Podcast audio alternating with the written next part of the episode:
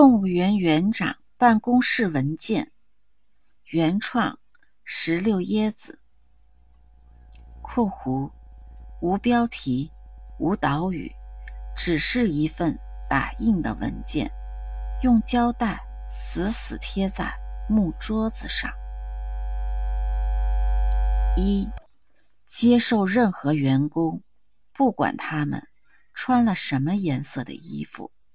虽然动物园只提供蓝色工作服，但如果有人穿同款的黑色、红色工作服出现，请把对方一视同仁，作为员工对待。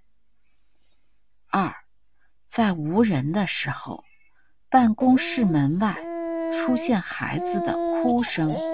和笑声都是正常现象，无视，假装没有听见，切记表现出不安或者烦躁。三，不允许员工把宠物带来动物园，如有人执意违反，不必罚款，只需要求对方后果自负。四，每三天检查一次狮子园区的白狮子数量，并把白狮子数量变化频率记录下来，存放到电脑文件夹它的表格里。不要追究它指的是什么，不要给文件重命名，不要和别人谈论这个文件夹。包括家人。五，每张地图上必须存在可以按虚线撕下来的部分。地图需由特定厂商生产，厂商联系方式在文件夹的 Word 文档里。办公室需要常备至少三张地图，供随时使用。六，不管大象园区的保安辞职频率多高，要求福利多离谱，善待他们，尽可能满足他们的要求。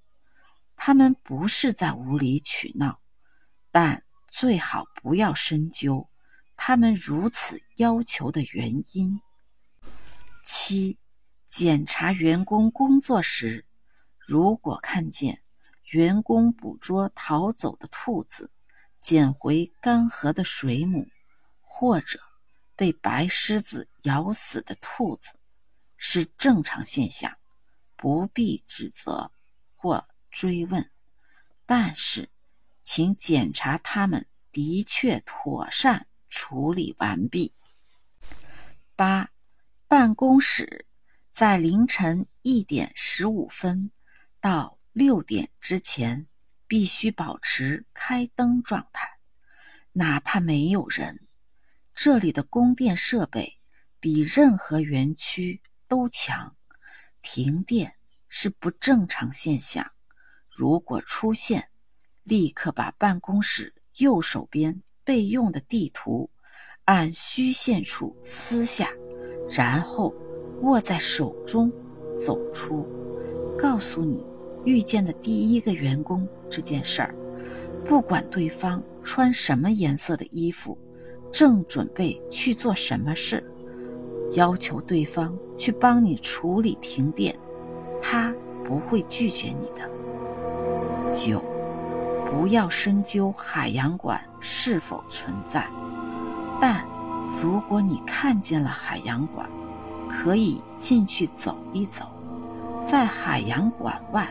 请遵守门口张贴的告示，在海洋馆内，请遵守内部张贴的告示。如告示有矛盾处，根据你看见告示时身体所处位置，决定遵守哪一条。十，办公室的沙发上只摆放了猿猴玩偶。和白狮子玩偶出现山羊、兔子、大象玩具时，今天没有在室内办公的必要，离开，直到监控室员工通知你多余的玩具消失。十一，可以午睡，但如果决定上夜班，不管用什么方式打起精神，不要打盹儿。如不确保自己的精神状态，不要上夜班。十二，监控器偶尔会损坏，判断是否是正常损坏，请检查摄像头上是否有动物毛发。如果有，一个月内不要修复监控器。有需要的话，可以自行准备微型摄像头替代。告知情况后，财务部会对摄像头费用。进行报销。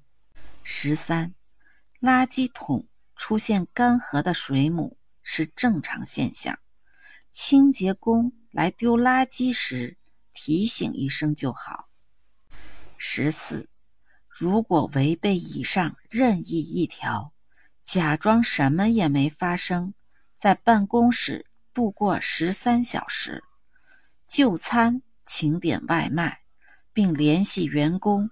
给你送进来，不要离开办公室，不要正视外卖员和员工，不要看镜子，时刻提醒自己：人类有两只眼睛，且只有两只眼睛。